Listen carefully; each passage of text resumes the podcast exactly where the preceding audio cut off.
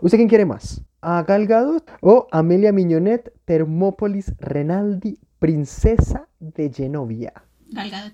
Por siempre y para siempre. bueno, ahí no hay respuesta correcta. Entonces, esta te la perdono. Ugh, you are a snob and a half.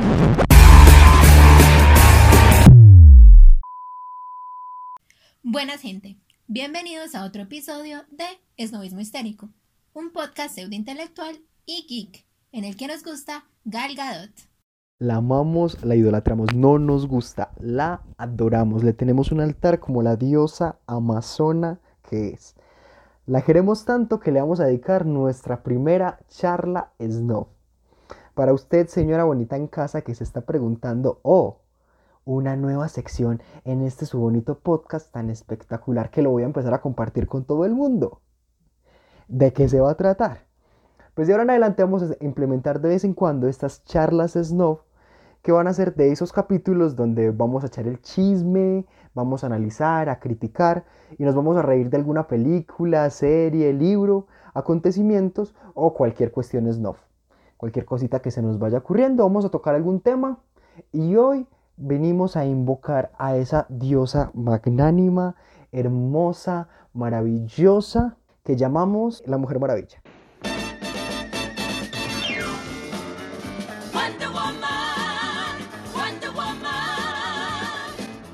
¿Por qué hablar de la Mujer Maravilla? Pues resulta que este fin de semana que pasó pude ver por primera vez, después de 200 años de que saliera, la película de Wonder Woman o La Mujer Maravilla. Yo no soy un gran fan de las películas de superhéroes. Eh, en algún momento estuve muy cercano a esa idea de Alejandro González Iñárritu de que era genocidio cultural, pero me he dado a la posibilidad de acercarme a ciertas basofias y me han terminado gustando esas basofias. Eres una hija de tu puta madre.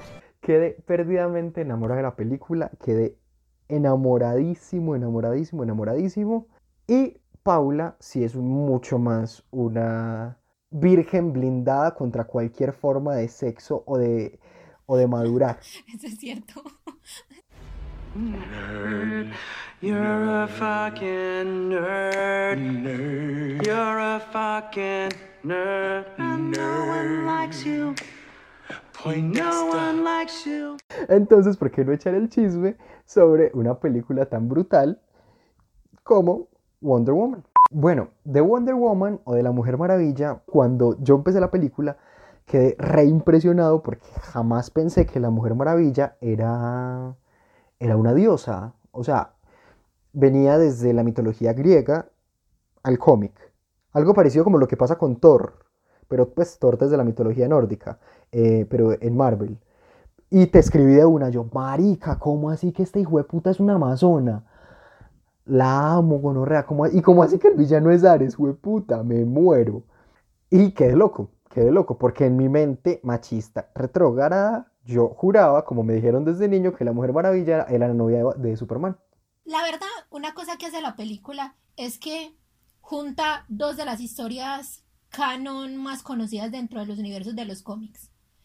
Una es que la Mujer Maravilla fue moldeada por arcilla pero hay otra historia que es que ella es directamente hija de Zeus. Y por eso, digamos, está el conflicto con, con Ares. Pero lo que hizo la película fue juntar estas dos historias en una sola. Ok, o sea, en los cómics no estaba que Wonder Woman o que Diana, como se llama la Mujer Maravilla, era hija de Zeus.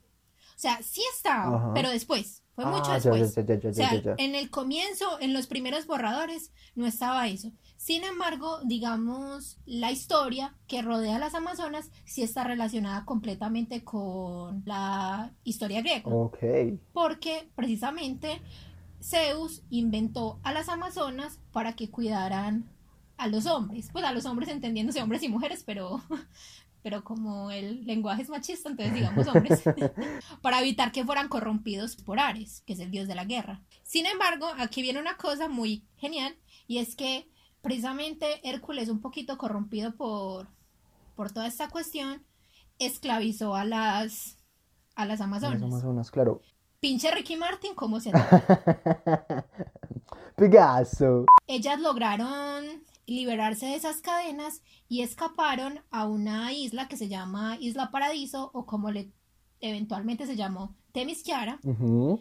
en donde no están permitidos los hombres precisamente porque pues fueron las, las personas encargadas de esclavizarlas. Y porque los hombres son basura, eso todos lo sabemos. Y de hecho hay otra historia, dice que el alma de las mujeres amazonas Ajá. viene de mujeres que fueron asesinadas por hombres y por tanto renacieron allá y pues terminaron siendo amazonas. O sea, feminicidios. Ok, qué fuerte. Bueno, más o menos de qué años es la Mujer Maravilla. No es de los primeros de DC. Ahí está la cuestión. Aquí te viene mi conocimiento inservible. bueno, La Mujer Maravilla es de 1941. 41, o sea, en plena Segunda Guerra Mundial. Exactamente. Y esa es otra cuestión que la película cambió, porque se supone que la Mujer Maravilla pelea en la Segunda Guerra Mundial y no en la Primera. Entonces, en 1941 se estrenó la imagen de la Mujer Maravilla dentro de los cómics. Fue dos años después de Batman y tres años después de Superman. Y por eso ellos son la Santísima Trinidad de los cómics. Mm. Me encanta Marvel, pero para todos estos son los superhéroes como que siempre han estado con nosotros. Claro. O sea, yo no recuerdo en qué momento entraron a mi vida, pero siento que como que desde que nací sabía que estaban Batman, Superman y la Mujer Maravilla. Sí, totalmente. Estamos totalmente de acuerdo. Y que siento que muchas de lo que pasa con Marvel, al menos desde mi punto de vista, que yo no tengo ni puta idea de eso, o sea, estoy hablando desde la total y la pura ignorancia. Y que muchas veces sentía que ciertos personajes de Marvel parecían ciertas copias o adaptaciones de los superhéroes de DC. La verdad ha sido mutuo, o sea, los unos se han robado de los otros y eso no es, digamos, algo raro dentro de cualquier tipo de arte. O de empresa. Welcome to capitalism, bitch. Fue creada por William Marston, que fue un psicólogo, abogado e inventor PhD de Harvard. This motherfucking es todo lo que yo quisiera hacer. Is this you? Sí, total. Total. Is this you? Él ingresó al mundo de los cómics porque él era consultante después de que el editor de Superman, MC Games, le pidió como ayuda para hacer a los superhéroes un poquito más, digamos, educativos. Porque Marston creía que había un valor inexplorado en las enseñanzas que podían dar los superhéroes. Pero entonces en ese sentido, eh, Marston se dio cuenta que casi no habían superheroínas. O sea, esto estaba completamente inundado de hombres. Yo creo que en el 41 no tenían acceso al voto todavía. ¿O sí? Yo me fijé, sí, Sí, sí, ya ya, votar. ya, ya estaban como en la segunda ola de, Del feminismo. El feminismo, exactamente. Entonces, sí, para cuando eso sí, pero no es como que fuera así súper ideal que las mujeres estuvieran en una posición tan de poder. Bueno, en Colombia no podían votar. En Colombia sí no. Y en muchos países me imagino que tampoco. Exactamente, exactamente. Y él dijo una frase que me sentí personalmente atacada cuando la dijo, para explicar por qué quería como abrir un, un nuevo tipo de público a los cómics. Y es, siempre y cuando nuestro arquetipo de feminidad carezca de fuerza y poder, las niñas no van a querer ser niñas. Por el contrario, van a condenar características como el amor, como Oh. la, la ¿A solidaridad, la ternura, porque están asociadas tradicionalmente a ser características de la, entre comillas, mujer buena. ¿Is this el segundo sexo de Simón de Beauvoir?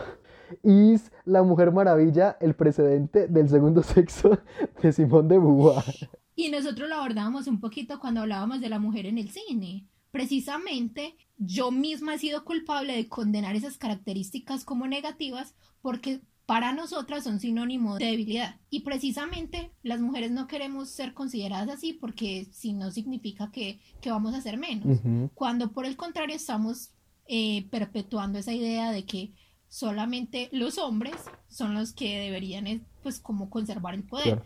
Entonces él dijo que la Mujer Maravilla era perfectamente la combinación entre la fuerza de Superman Ujú. y una mujer hermosa y buena. O sea, él fue capaz de establecer este equilibrio Ujú. entre estas dos fuerzas, con las que pues hasta ahora en este momento estamos batallando, porque si somos lo uno no podemos ser lo otro. Claro, claro, claro, claro, claro. Súper fuerte. Y porque sí identifico y es algo que, de lo que también quería hablar ahorita cuando hablemos más de fondo de la película, y es que sí hay una idea moral dentro de la, de, la, de la, de la película, pero igual yo siento que el tema moralizante ha estado siempre en el tema de los cómics, siempre, siempre, siempre, desde el inicio. El bueno que lucha contra el malo, esa es la idea más moral de la vida. Pero, pero sí siento que, que es muy interesante pensar que en pleno eh, década de los 40, inicio de la década de los 40, ya se esté hablando de eso de forma tan mainstream. Sea, porque es que, bueno, o no sé, me dirás vos, no sé si los cómics en ese momento eran tan mainstream como lo son hoy en día. Por supuesto, los cómics eran supremamente baratos, entonces era muy fácil acceder a ellos, especialmente para los niños.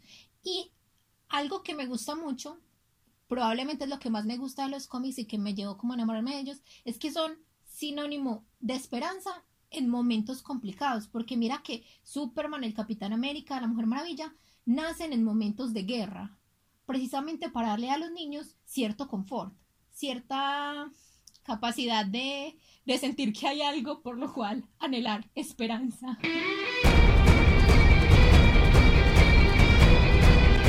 Digamos que estas cuestiones de guerra también implican una hipermasculinización de lo que sucede por los soldados. Claro. Es más, el Capitán América es un soldado. Entonces, lo que Marston quería decir es que eventualmente había que dar un antídoto para esas espeluznantes, esa fue la palabra que usó, espeluznantes imágenes de hipermasculinidad en el género de superhéroes. Entonces, él creía firmemente que el, nu- que el mundo necesitaba un nuevo tipo de mujer para que lo gobernara. O sea, fuerte e independiente. ¿Por qué? Porque estaba basado en el movimiento de las, supra- de las sufragistas.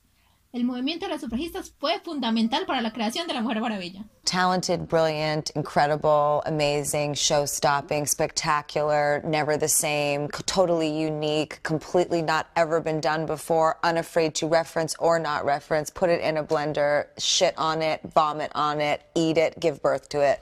Ay, marica, o sea, Meryl Streep influenciando desde 1941. Es una diosa, ya dijimos que si ella quería ser Batman, podía ser Batman. Diosa. Aquí viene una cosa que te va a encantar aún más. Ajá. En esta nueva sección que llamé Bebiendo vino y chismeando. A ver, contame. Imagínate, y esto es fundamental, aunque es chisme, pero es fundamental.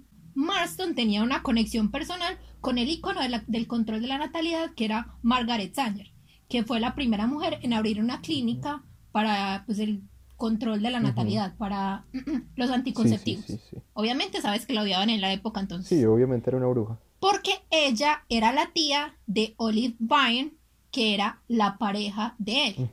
La pareja, óigame, no la esposa, la pareja.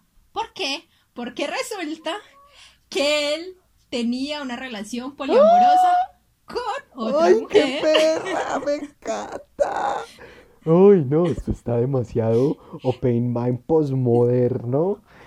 Y esta otra mujer se llamaba Elizabeth Holloway, Ajá. que sí era, pues digamos, legalmente Ah, su esposa. Pero los tres vivían en un poliamor. It was a cultural reset.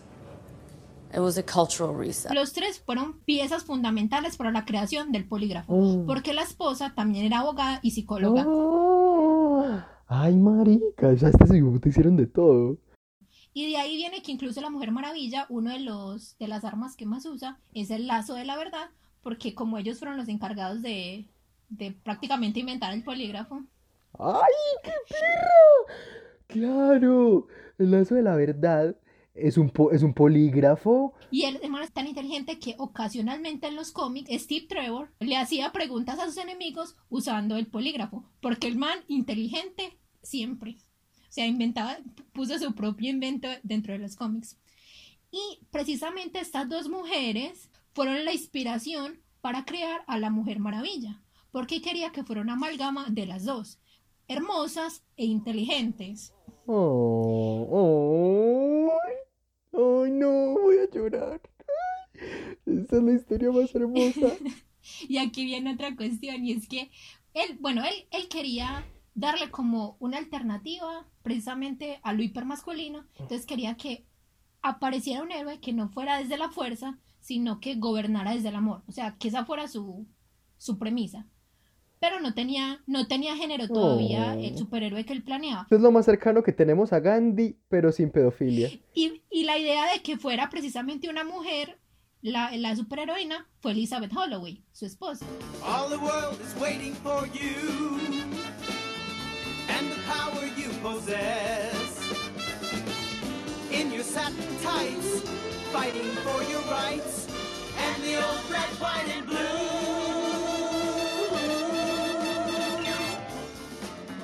Wonder Woman.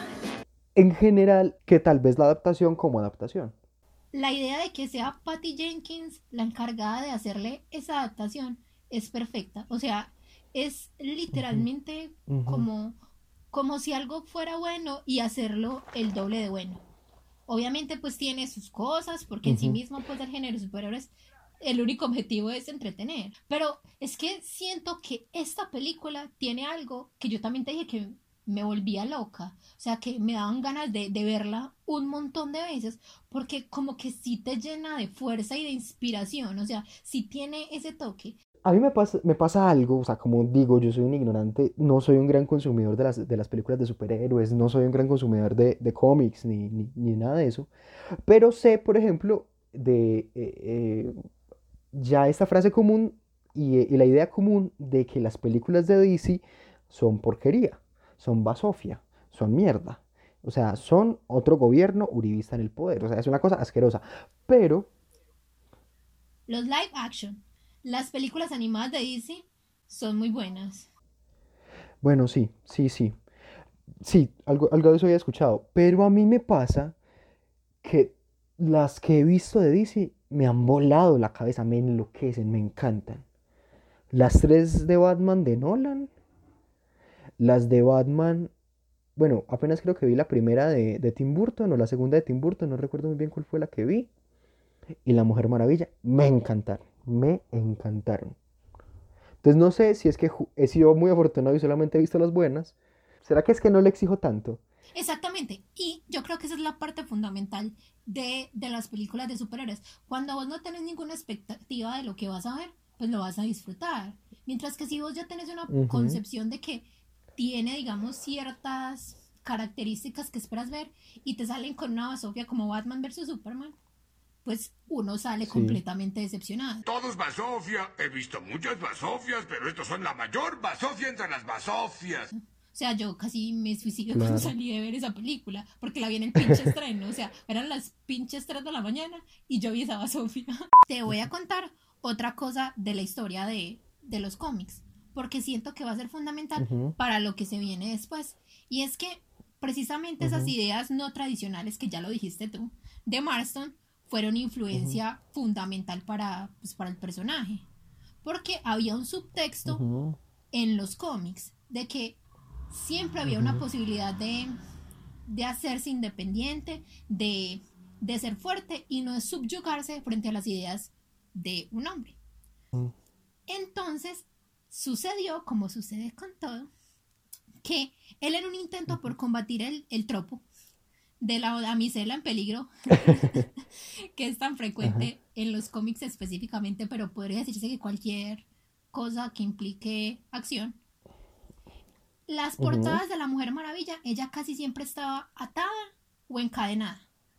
Entonces eso, con, Ah, fue puta. entonces eso generalmente trajo ciertas mira- miradas diciendo que era que él estaba glorificando el bondage. Ay, Dios santo. Pero fíjate aquí. Me encanta.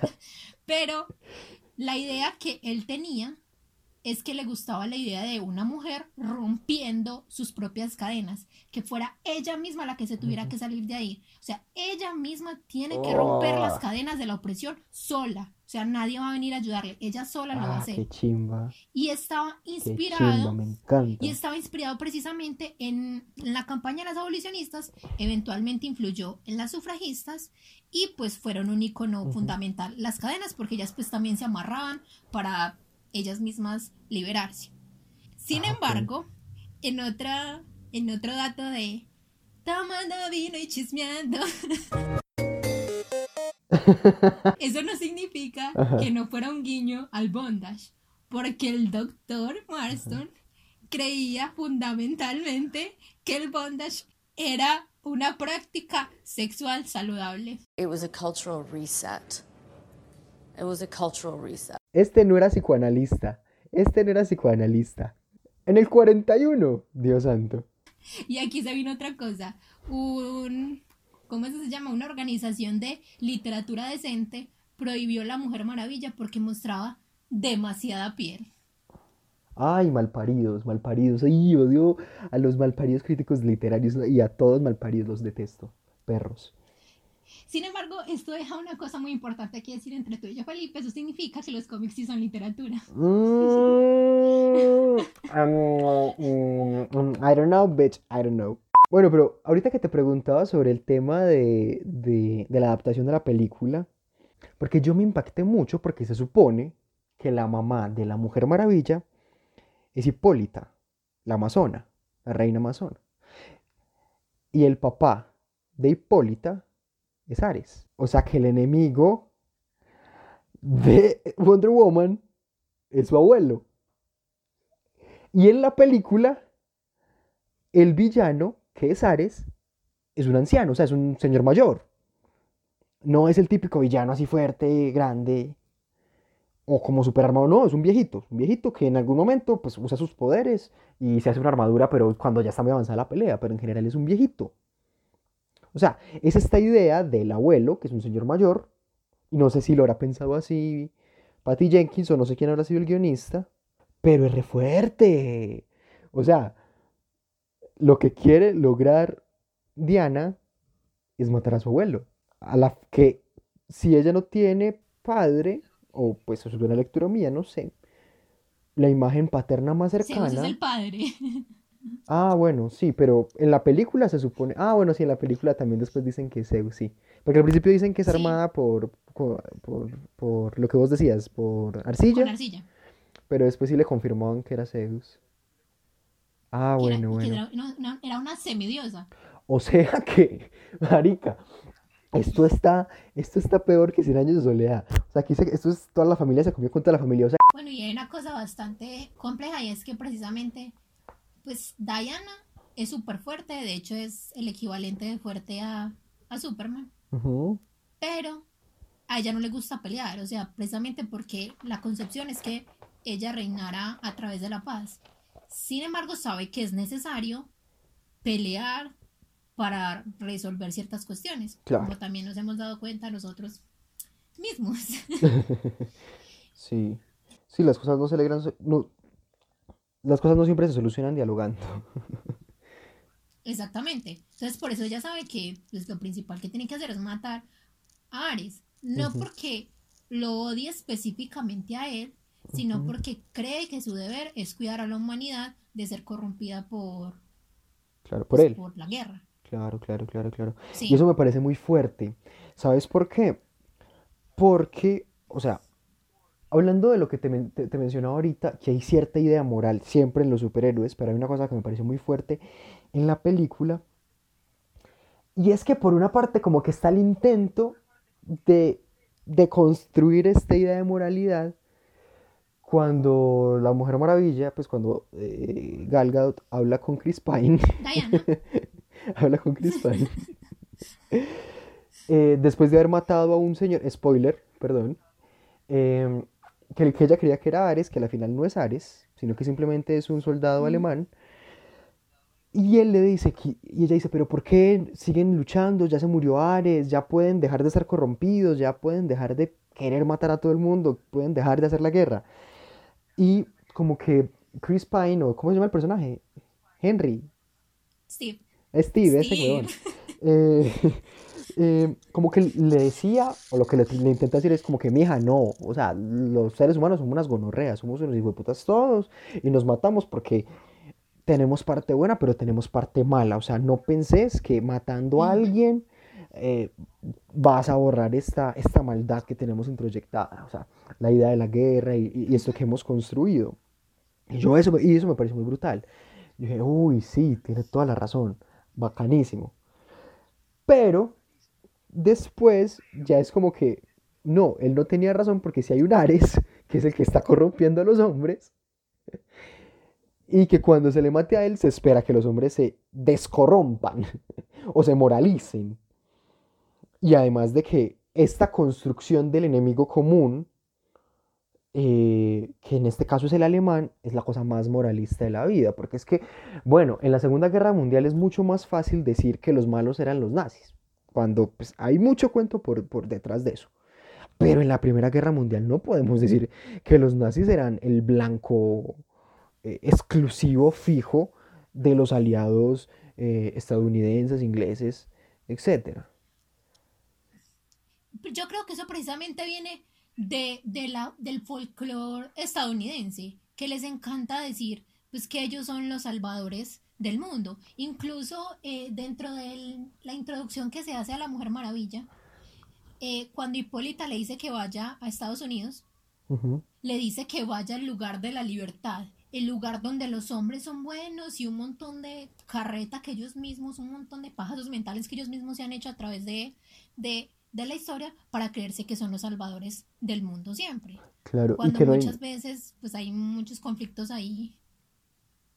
Claro, y que no hay nada más fácil y nada más reencauchable que la idea de los nazis. Es la construcción del enemigo común, el enemigo al que todos podemos odiar, porque eh, no hay nada más políticamente incorrecto que decir que, que Hitler era algo positivo, que era algo bueno. Mira, pues lo dijo Lars von Trier en el Festival de Cannes y lo vetaron no sé cuántos años. Entonces no hay nada más fácil que acudir a los alemanes, pero es que ya decir que los alemanes eran los malos en la Primera Guerra Mundial, ya sí es como reutilizar, reencauchar ya en extremo la idea, siento yo. Y ahí como que, ay, otra vez, como que yo, bien, no están siendo moralizantes, no están siendo como todos los superhéroes siempre, pero después me mandan toda la mierda y termina siendo siempre súper moralista. Yo fue puta. Yo- sí, yo también siento que ese es probablemente el error. Sin embargo, algo que le rescato muchísimo a DC es que los villanos de DC no son negros o blancos, sino que tienen una escala de grises en cuanto a la moralidad. Mira que hay, hay muchísimos matices que, que evaluar a través de eso. O sea, no se trata de algo de bueno o malo, hay muchísimo más a través de lo cual se puede construir ahí. Y digamos, o sea, yo siento que tal vez esta película es más allá de, de ser otra película de género de superhéroes, moralista o X, es una inserción de las mujeres dentro de este mundo, precisamente, tan masculino dentro de los superhéroes. O sea, independientemente de qué tan buena o mala fue, fue un hito dentro de lo que se conoce ahora como este género. Porque puedes creer que en 78 años que lleva La Mujer Maravilla en la cultura pop, nunca había tenido una película de cine. No, nunca, nunca. Nunca. Ok. Nunca. Porque tuvo una Tuvo serie dos series. horribles. Tuvo dos. Una, una asquerosa, asquerosa, que incluso la volvieron una secretaria. O sea, una, una basura asquerosa que fue horrible y que a nadie le gustó. Y la segunda, Linda Carter, Mm, que sí es la Mujer Maravilla y ahí sí tiene superpoderes y ahí sí lucha con los nazis y pues un montón de cosas. Ah. Pero películas nunca, lo cual trae a consideración que cómo es posible que Batman tenga como un millón, Superman tenga como un millón, Capitán América, o sea, yo lo amo con toda mi vida, pero dentro de la gente en general no lo conocían, o sea, no fue sino hasta que Marvel decidió hacer una película que lo conocieron. Claro. Entonces, ¿cómo es posible que no hubiese una sobre la Mujer Maravilla? Que es más, Sí. siempre ha estado con nosotros. Sí, lo que vos decías ahorita, o sea, es, la, es una de la Santísima Trinidad de los superhéroes. De los superhéroes. Ujú. Y de que no, no, no se le tuvo como el papel en el, en, en el mainstream como el que merece, al menos en el tema cinematográfico.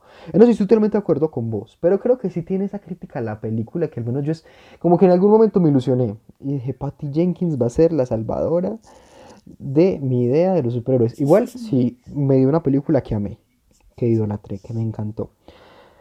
Pero yo, o sea, yo siempre he tenido esta resistencia a los superhéroes por esta idea moral de el hombre que va a hacer el bien y que viene a decirle a la gente, pues a solucionarle los problemas al mundo porque el hombre es bueno y puede solucionar las cosas y eso me aterra.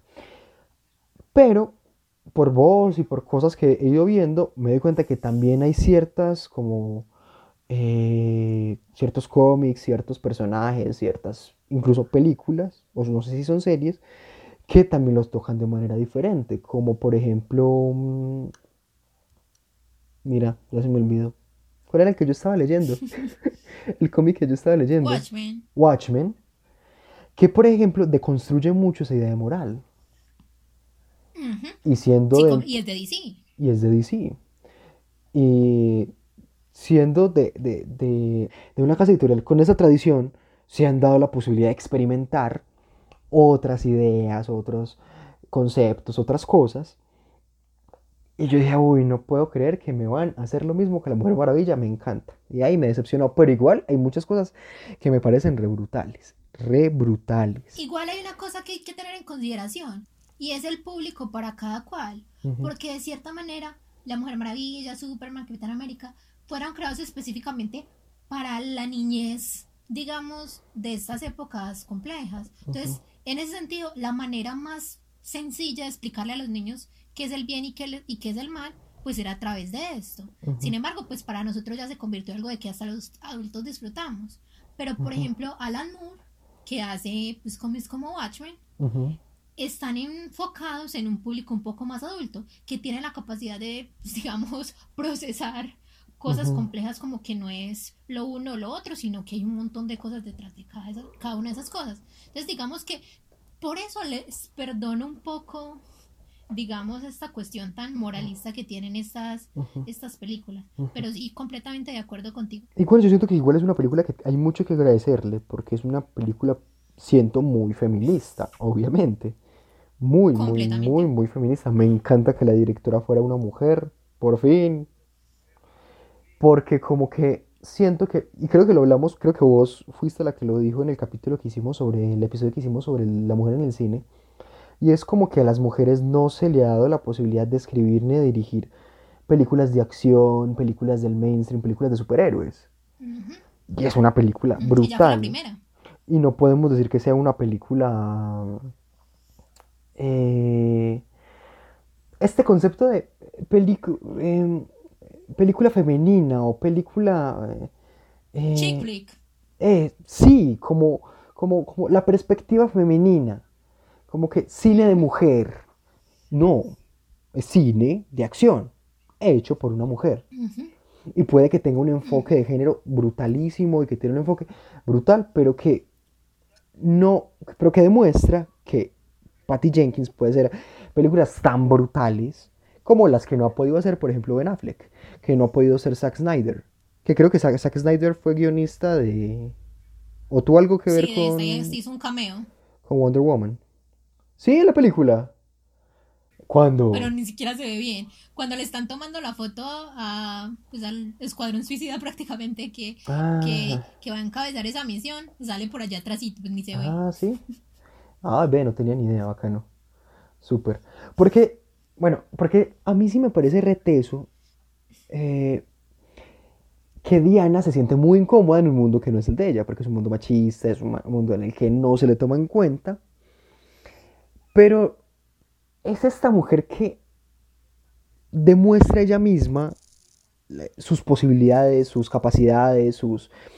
No tiene que darle un discurso a nadie, no tiene que enfrentarse académicamente a alguien, nadie la tiene que defender, en ningún momento la defiende ni ningún hombre ni ninguna mujer.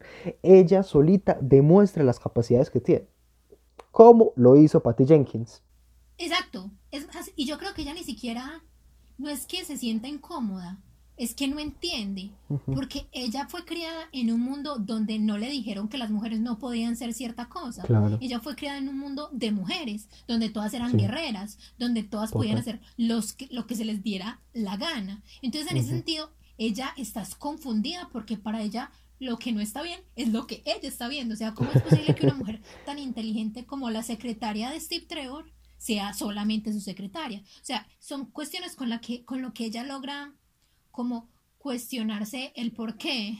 Sí, que, que, que, que, que le decía como que, ah, yo soy tu secretaria, y es que, ah, que es una secretaria, y le decía como que, bueno, yo hago todo lo que él me dice, lo que él me mande a hacer, si tengo que ir a tal parte yo voy, si tengo que hacer las cosas, y no sé qué, es que, ay, en mi planeta eso se llama esclavitud. ¡Ay, qué perra, mi amiga! La amo, la amo. Y por ejemplo, Y es más, es más, incluso cuando, cuando se presenta esa escena donde ella pues se convierte en Wonder Woman, Ajá. que, que la llevan a No Man's Landing, que todos le dicen que es imposible pasar. Absolutamente todos le dicen, no, no puedes pasar, no puedes pasar, no vamos a pasar. Y ella dice, pues ustedes no van a pasar, porque eso no es lo que ustedes vinieron a hacer, pero eso sí es lo que yo vine a hacer. Y ahí pudieron haber hecho una cosa súper evidente, súper evidente y colocarnos en la cara como hace el Joker, eh, que era una cuestión de, de algo de mujer. Ajá. Ningún hombre puede pasar, pero yo sí, porque soy mujer. O sea, no, no hicieron ese cliché. Sí, o sea, yo lo voy a totalmente. hacer porque es ella. Sí. O sea, no es una cuestión de género. Sí, sí, Porque totalmente. ella puede, ese es el Totalmente. punto. O sea, no hay distinción entre hombre y mujer para ella, porque ella siempre los ha visto como iguales. Y yo creo que esa es la parte fundamental y la cosa que me mata de la Mujer Maravilla. Incluso es tanto el impacto que tiene sobre el feminismo que cuando crearon el personaje trataron también de revertir, digamos, el tropo de que las mujeres se preocupan mucho por sus accesorios. Entonces, ¿qué hicieron? Convirtieron en armas sus accesorios. La tiara Mm, es mortal. Las, las sandalias son de Hermes. Marica, en la película, en la película tiene una espada en el culo prácticamente, huevón. Nunca quisieron renunciar a esa capacidad femenina, pero equilibrándolo con lo masculino. Y yo creo que esa, Sí. pues, me parece maravilloso, porque incluso Steve Trevor también tiene, digamos, cierta característica, si es capaz de entender esa, esa equidad, o sea, él nunca le dice tampoco, no, Sí. usted no puede hacer eso porque usted es mujer. Sí, O cuando ella lo defiende en el, en el callejón, es como, ah, bueno, listo, yo me quedo aquí paradito mientras tú, mientras tú acabas con toda esta gente. claro. Y, y, y yo te lo dije eh, cuando, cuando, estaba, cuando la estaba viendo que te estaba escribiendo, que Chris Pine siempre es el, el amor, el amante, el novio de, de la mujer eh, poderosa e independiente. Sí, poderosa e independiente. Pero sí, estoy muy de acuerdo con lo que decís, porque como que no tiene que renunciar a sus características, llamémoslas por decirlo de alguna manera, femeninas, para ser una mujer fuerte, para ser una superheroína. Porque es la crítica que vos me decías cuando vimos Mujercitas. Eh, la última, Ah, sí, lo, lo de la adaptación de Greta Gerwig, en la que Joe, Josephine, la protagonista, o sea, spoiler, eh, Greta Gerwig le cambia el final a las adaptaciones anteriores de Mujercitas y al libro de eh, Luisa May Alcott. Y en este hace que el personaje no se enamore de- del hombre con el que se casa en, la, en el libro, en la, en la- historia original. Y vos me decías, ¿por qué ella se enamore de él o se case con él? No le quita la posibilidad de ser una escritora y de publicar y de tener un nombre. Ni de ser menos, no sé, empoderada, menos independiente, menos fuerte por enamorarse.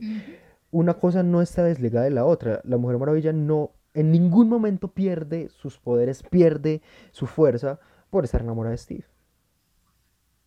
Y precisamente eh, volvemos al principio con lo que decía el creador de la Mujer Maravilla, y es que precisamente llegamos a un punto donde satanizamos esas características que están tan asociadas a lo femenino que se convierten en el enemigo. O sea, vos no puedes así porque estás, estás renunciando a tu libertad, a tu independencia. Totalmente. Incluso, algo muy curioso, ya que mencionas a Luisa May Alcott, eh, las primeras ediciones de los cómics de la Mujer Maravilla hacían algo hermoso. Además de, pues, del cómic, traían como una guía para lo que las mujeres podían ser profesionalmente en esa época, para que se eh, alentaran a estudiar algo o hacer algo más que simplemente ser amas de casas. Y además de eso, contenía otro mini cómic que se llamaba Mujeres Maravillosas de la Historia. No. donde En cada, en cada edición había una mujer pues, que había sido exitosa en la historia. Por ejemplo, Madame. Curie, Amelia Earhart, Luisa May Alcott, o sea, eh, Helen Keller, todas las mujeres que han sido mundialmente famosas por, por algo que ellas hicieron o crearon o construyeron. Parce, chimbísimo, ¿no? Este man va a ser mi nuevo Almodóvar. Le voy a hacer un altar a ese man. Y precisamente Gloria Stein, una de las mujeres que prácticamente estuvo dentro del segundo, la segunda ola del feminismo en Estados Unidos, en la primera edición de Miss Magazine, una revista pues para mujeres y todo esto que implicó esta liberación femenina, la portada fue la Mujer Maravilla y abajo en la leyenda decía Wonder Woman for President. Ay, la amo, me encanta. O sea, la Mujer Maravilla es para el movimiento feminista lo que Will and Grace para el LGBT, prácticamente. Y no, y espérate, espérate. La Mujer Maravilla también fue, el- yo creo que el primer superhéroe gay. Porque la Mujer Maravilla es bisexual. Es- es- escucha, escucha, escucha, es mi corazón, es, es mi corazón estallando, escúchalo, escúchalo. Parce, impactado. Incluso, incluso en una edición del cómic, no me acuerdo cuál, ella casa a dos mujeres. No. Ay, yo quiero que me case la Mujer Maravilla. Ay, parce, qué fuerte. Pero igual me imagino que años después. Ah, sí, sí, pues no, no fue tampoco tan allá. Pero igual, igual. Sin embargo, precisamente ya que mencionas eso del año, como este personaje era tan progresista para su época, obviamente, eh, se le vino una ola de haters increíblemente asquerosa, especialmente cuando el creador se murió, porque pues la Mujer Maravilla pasó a manos de otro hombre que se llamaba Robert Kennedy. Y cuando él se hizo cargo, le quitó completamente los poderes a la Mujer Maravilla. Ay, perro. No, ¿y sabes por qué se los quitó? Ella renunció a ellos para irse a vivir una vida con, con Steve Trevor. O sea, Ay, la volvieron una ama de casa prácticamente solamente por amor. Y eso era lo que odiaba precisamente el, el creador cuando la hizo. Claro. Y un psiquiatra bastante asqueroso que se llamaba Frederick Wertham escribió un, un libro que, contra los cómics que se llamaba algo como Inocencia Interrumpida o algo así Uy, mal parido. donde decía que la mujer, que la mujer maravilla incitaba al lesbianismo. Ah, Porque una mujer fuerte e independiente era obvio que era lesbiana. ¿Cuál es la siguiente fase? ¿Robar autos? ¿Nadar con vagabundos? También me sentí personalmente atacada con esto. Tan raro los conservadores oponiéndose al progreso. Precisamente no lo volvieron algo negativo. Si dicen que es lesbiana, lo convirtieron en algo de, no, no es lesbiana, es bisexual. Uy, porque para ella Para ella no se trata de, de la persona, sino lo que ella siente por las personas. Claro. Y volvemos a que precisamente ya se crió en un lugar donde estuvo rodeada de mujeres y amor es amor. O sea, ella nunca tuvo concepciones negativas contra lo que eso, contra lo que eso implicaba. Claro. Y, mm, y, y que es esta forma como de no atacar a la idea de moralidad desde mi idea de moralidad, o, o- como de- de- desde esta idea de oposición, de es que, "Ah, es que usted es el malo, usted está mal, usted está no sé qué, usted, eh, usted es un no sé qué. No, simplemente respondiendo inclusivamente y la respuesta es más poderosa que, la, que el enfrentamiento directo. Eso me parece súper brutal. Oh, I don't think you've ever known a woman like me.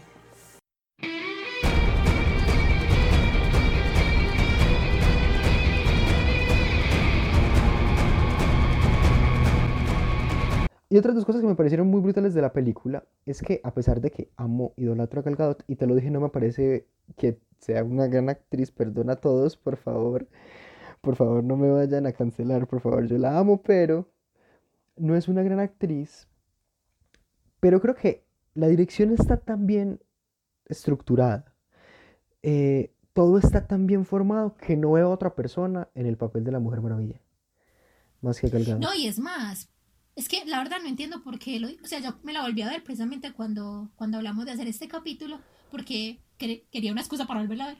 Y me acordé que cuando querían castear a Gal Gadot para, para la Mujer Maravilla, los pinches hombres, como siempre, no querían porque no tenía las características físicas de la Mujer Maravilla. ¿Qué? Si es perfecta, si la hijo de puta es perfecta. Gal Gadot fue Miss Israel en 2004 y también sirvió en las Fuerzas Armadas de Israel. O sea, Gal Gadot es la Mujer Maravilla. La amo. La amo, la amo. No me imagino a nadie más. Y qué otro punto que también me parece muy teso, y creo que también tiene mucho que ver con que la directora sea una mujer, que sea Patty Jenkins, que además de que Gal Gadot perfectamente puede ser la mujer más hermosa que he visto en la vida, y que la Mujer Maravilla no tiene mucha ropa, no está, a mí no me parece que esté hipersexualizada. Completamente de acuerdo. No está hipersexualizada. Es más, siento que eso, esa idea de que si tiene poca ropa significa que es sexual, la supo deconstruir completamente. Totalmente. Porque es el, el cuerpo es de ella y precisamente ella necesita libertad para poder pelear. Y ese es un, un, un cuadro que nos pintan al principio cuando ya se está midiendo ropa para pasar desapercibida. Que dice, ¿cómo hacen para pelear con esto? O sea, las mujeres cómo pelean con este vestido. O sea, ella necesita, necesita eso para poder moverse. Y yo te lo contaba también la vez pasada cuando hablaba de Justice League.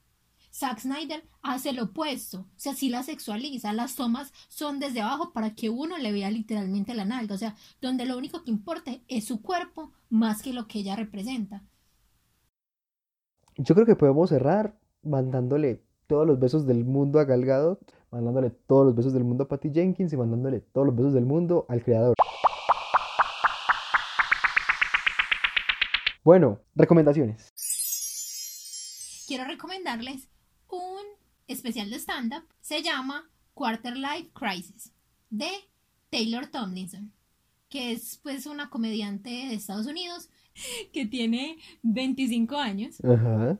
y tiene una trayectoria humorística demasiado tesa. O sea, es, Sí. de- es el equivalente a Pete Davidson, pero femenino. Ah, ok. Y en este especial de stand-up, ella aborda como la crisis que tenemos la gente de los 20, que siempre nos están diciendo constantemente eh, como que tenemos que disfrutar la juventud, pero tenemos muchas cosas por las cuales preocuparnos. Ay, qué chimba. O también critica como las, eh, las costumbres que están adquiriendo los niños de ahora, que nosotros no teníamos. Entonces es muy chistoso ver cómo una persona de 25 años habla de los niños de ahora, como si ya tuviera más edad. Es muy femenino, la verdad, el stand-up, pero es demasiado bueno. Entonces, véanlo, súper recomendado. Está Netflix, Quarter Life Crisis. Ahora, ¿quién nos vas a recomendar tú? Bueno, yo este fin de semana me pegué la borrachera de la vida. En cuarentena, obviamente, encerrado en mi casa, como debe ser, escuchando el mejor fucking álbum de la fucking historia. Estoy hablando de 1999, el mejor fucking álbum de la historia. Antes de dar el gran salto a los Estados Unidos, a Gringolandia, a la globalización, al imperio, nuestra diosa costeña, pelirroja, rockera, sacó su MTV Unplugged.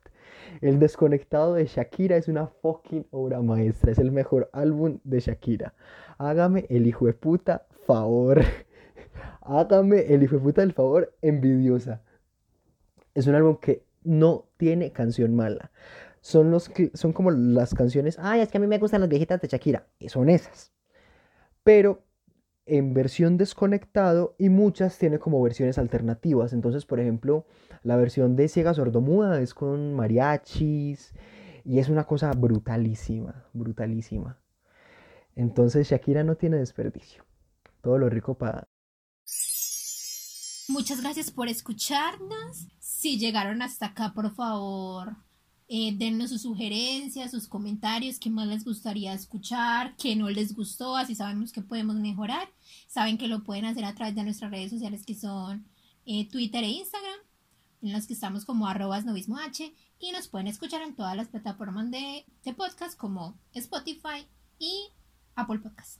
Eso, que escriben, que comenten, Si quieren algún tema al que quieran que, que nos sentemos y conversemos, algún tema para estas charlas snob que vamos a empezar a hacer, si tienen alguna propuesta, por redes recibimos insultos, groserías, nudes, lo que quieran enviar, por ahí fue. Y nos escuchamos a la próxima.